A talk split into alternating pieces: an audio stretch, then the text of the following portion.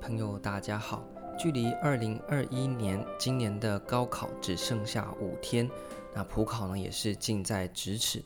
那这一次的考试因为疫情呢，所以延后了整整接近呃三个月的时间。那么这次考试呢，我相信对今年的考生来讲啊，都是一次考验，那也非常的不简单。大家能够啊，在疫情延后考试的情况之下呢，又多走了一段比一般考生呢更长的路。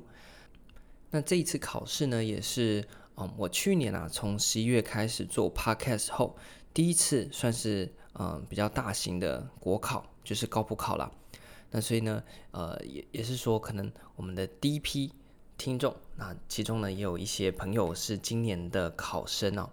那当然也有要考年底地特，不过呢，呃，因为啊，我觉得是别具意义，也就是说，去年是我上考场。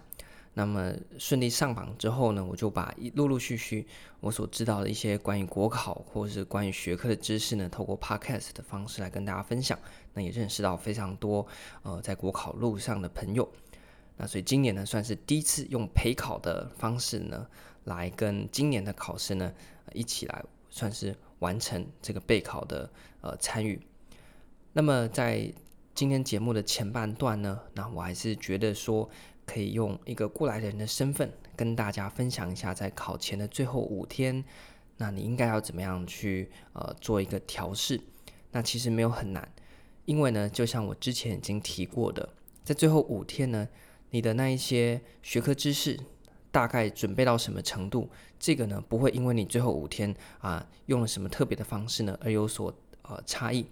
意思就是说呢，你这一路下来啊的程度大概呢。在哪个位置？那你这五天呢，大概就是维持那样子。所以这五天真正重要的不是说哦，你要再去记什么新的东西啦，再去背什么新的东西，这个其实呢都没什么效果。最后五天要比的是什么呢？是啊，你的心情能不能在一个非常稳定、非常安稳的情况之下，陪伴着你走进考场。所以我记得我在去年考前五天的时候啊。我那时候呢是三天一轮，什么是三天一轮呢？就是像行政学，然后呢政治学、公共管理、公共政策。我是呢，因为我们高考是考三天嘛，所以我就把三天的考科项目排到我的呃这个最后一周的复习。所以呢，就是呃三天就根据那个学科在国考当中的时间，然后呢把它念完一轮。所以其实是最后六天呢，我就把所有国考科目依照国考的考试时间呢，呃，把它跑过两轮。那其实呢，在最后啦，像我讲的，你会多少大概都已经固定下来了。所以在复习的时候呢，也是很快的把它翻过浏览，翻过浏览，维持那个热度就好。那不要再去看一些细的东西，因为那些东西你现在还需要看的话呢，代表你在考场上也是记不起来的。啊，所以呢，就是透过这样的方式，然后尽量的不要去有一些其他的杂念。自我怀疑啊，等等，那个你在考试过程当中、备考过程当中有这些情绪是正常的，但是在最后一周，你要很有意识的去压抑这一些。所以在最后一周啦，可以说我就变成一个没有情绪、没有情感的人，也不是人了，这已经变成一团肉了，会呼吸的肉。所以在最后的时候，你要带着非常平稳，几乎已经没有任何情感的一个状态呢，上到考场。那这时候。跟着你的就只有你在不管是半年、一年，或是更长的时间所准备的那一些学科知识。那当然，在考完之后呢，建议大家就要疯狂的去狂欢一下，因为你已经呃忍了这么久了。但是在最后一周呢，我们在比的是什么呢？是看谁能够沉得住气，能够稳住最后一步。那这个呢是最后五天啊，我觉得在整个呃调试上面呢，最应该重视的。反而不是那些学科啊什么之类的东西啊，我觉得那个都已经大抵啊底定了。好，那么接下来就比较技术性的一些小技巧了。那也就是说，剩下五天嘛，所以建议大家的作息呢，已经可以开始调。应该是说，应该相信大家已经开始调作息了。就是如果你平常呢是嗯读得比较晚，然后早上起床比较晚的，那么这几天呢，你一定要根据国考你的时间，包含你要交通到。嗯，考场的那个时间，你一定要去做呃调试，就是调那个时差，把你的时差作息的生理时钟变得跟国考当天的呃这个作息是一样的，这是第一个。第二个呢是饮食的部分，我觉得这个大家应该也都知道，这这这几天的呃饮食呢，就尽量维持固定啊、那你习惯吃什么就吃什么，然后不要去吃一些奇奇怪怪东西，然后呢一定要呃在那个时间时间点上面呢去吃饭。所以像我考前一周呢，因为这个国考十一点左右就结束了嘛，所以我就把午餐时间往前调整。那么一般来说啦，因为你要大量的动脑，所以你会需要。很多的这个糖分，所以呢，考试当天呢也是建议说啊，你要这个多摄取啊这些呃比较好消化的，然后能够提供你葡萄糖到大脑去给大脑消耗的这些东西。啊，至于说哦高油的那一种啊，高脂肪的那一种啊，那个呢就比较不建议大家。那一些比较嗯、呃、就是味道浓烈的啦，就比较容易刺激肠胃，因为你考前压力大，那紧张的话呢，肠胃也比较容易有不舒服的状况。所以在考前一周呢，几乎都吃得很清淡，然后根据你的大脑啊、要思考，然后呢去准备一下你的这个饮食。那么一般来说啊，其实我觉得看不看考场还好，但是看考场你不是只有看教室的那个座位，那个其实没什么影响。要看的是什么呢？考场附近吃的东西和那个诶附近啊有没有一些。诶，可以休息啊，或者是你，反正就是你中午要怎么样解决啦。所以大家看考场吼，除了去教室看的位置在哪边，然后桌子有没有会摇啊，那个其实大同小异。你要看的是说，如果没有家人要帮你送便当的话，或是没有亲朋好友、考友团帮你送便当的话，那么你附近有没有办法去呃吃饭？那这个建议大家在考试三天的时间呢，尽量就是一考完，然后就去外面吃个饭，然后再回到考场。啊，你现在应该是都可以进去啦，就是非考试时间，你就坐在你的位置上面读你的书这样子。好，这是吃的部分。那实际进到考场呢，我觉得接下来的几个小建议呢，应该也是大家都知道啦，就是你的文具呢要准备两组，那并且呢建议大家说你在写的那个应该去买那个呃，不要买水性笔，因为有时候你紧张，有些人会流手汗。然后呢，手一抹过去，你的那个考卷呢就糊掉了，所以尽量找那种油性笔。就是那个原子笔，有一些是啊，不是水性的那一种。那么也同时也建议大家说，如果你要确定你要用哪一种笔的话呢，这几天啊都用那支笔随便写一点东西，写日记也好，去呃养成它那个用那支笔的手感，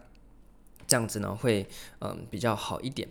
那另外呢，就之前有跟大家讲过，在写申论题的时候，我们不是要去对那个格式嘛？那所以就有一些啊、就一支尺啦。那个尺上面是有格子的啊，就可以帮助大家很快的去对齐，嗯，我们的那一些呃格线。那所以这是算在考场上面的有关于文具哦的一些呃比较小的点。那么图卡的的那个二 B 铅笔呢，一样也是。那在拿到考卷的时候呢，千万不要紧张。那你可以快速的浏览，但是呢，千万不要紧张。那遇到不会的题目的时候呢，你就先不要管它，因为你要知道，国考呢，它是一个门槛考，就是说呢，好像那个鱿鱼游戏有没有？它是诶，假设今年名额是一百多个，那你只要挤进那个名额，不管是榜首还是吊车尾进去，你都是存活。所以你那题不会有关系吗？没有啊，你只要想办法在最后呢挤进那个门就好了。那你考很多科目嘛，所以一两题不会呢，绝对不会造成你上榜与否的影响。你在现场一定要这样想啊。那也不是说不会就完全放弃，你要尽可能的用你所知去推理、去推导，然后把那个答案给设想出来。那所以这个算是在遇到比较不会的题目的时候，第一个你不要紧张，第二个你用尽你所能去解。那你真的解不出来，那也没关系，因为呢，你要想它不过是你考了可能八科当中的一道题目而已，这个没有那么严重。那如果是申论题的话呢，诶，也不要完全弃打，这很可惜。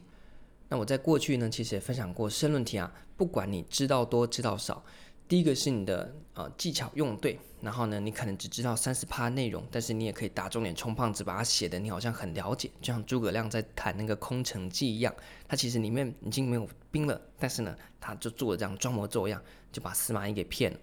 所以呢，在写申论题啊，其实呢，现场只有你知道你到底对题目了解多少。阅卷老师呢，是根据你的作答来判断你，所以假设哎完蛋了，这题我完全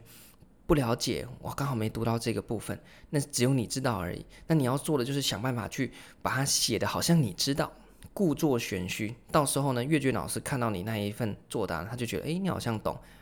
因为他没有跟你面谈嘛，你也没跟他坦诚你不懂嘛，所以就有一些呃小技巧可以帮助大家在遇到这些比较棘手的问题的时候呢，可以来处理。那么以上呢，其实呃也没有太多的细节，因为我觉得大家应该是都有嗯、呃、很多的一些考试自己的一些习惯啊，那我就点出几个大的方向比较明确的，然后呢是我自己去年是这样做的，跟大家呃分享。那么在考试之前还是一样，要在最后强调的一个重点就是维持情绪的稳定。那么一定呢要很平和的，在考试前的最后五天，还有进到考场的时候呢，都要是平心静气的方式。啊你要相信自己，因为你已经多走人家三个月的路了。所以呢，就算呢，你觉得你程度没有很好，你觉得你还没准备好，都没有关系的。在最后一个礼拜，你一定要告诉自己说，我就是可以，我就是可以上榜。如果你都不相信你自己，那我觉得你就不用上考场了。你上到考场那一刻，你一定要全心全意的相信自己一定可以。那就算遇到不会写的题目呢，你要穷尽你的所能，然后呢，去推理啊，然后去删去法等等都好。把答案选出来，你只要尽力了，我觉得在成绩上面呢，对你来讲就是有个交代。毕竟国考呢，它是一段路程啊。那你前面再努力啊，你最后呢，没有办法好好的去呃作答。上考场的时候呢，诶，没有有好好的呃这个去顾及你的情绪啊，顾及你的这个呃申论题的写作啊等等，那其实前面的就是都做白工了。所以你前面念的认真不认真，那个都无所谓的，重点是你上到考场那一刻，你必须是完全相信自己的，你必须尽你所能的去跟那个题目缠斗。那最后呢，我相信呢，不管呢、啊、最后的结果如何，这个对你来讲都是一个有意义的一个经验，然后呢也不会啊。让你之前的那一大段的备考的努力的过程呢，完全白费。所以这是在考前五天呢、呃，可以跟大家分享我自己的经验。那希望大家能够呃顺利的进到考场，心平气和的，穷尽所能的，相信自己的，完成这一次的高普考试。那最后呢，就祝大家顺利上榜，考试顺利。那我们就考试之后呢，再希望能够听到呃大家的好消息。这集呢就到这边，感谢大家收听，祝福大家金榜题名，心想事成，拜拜。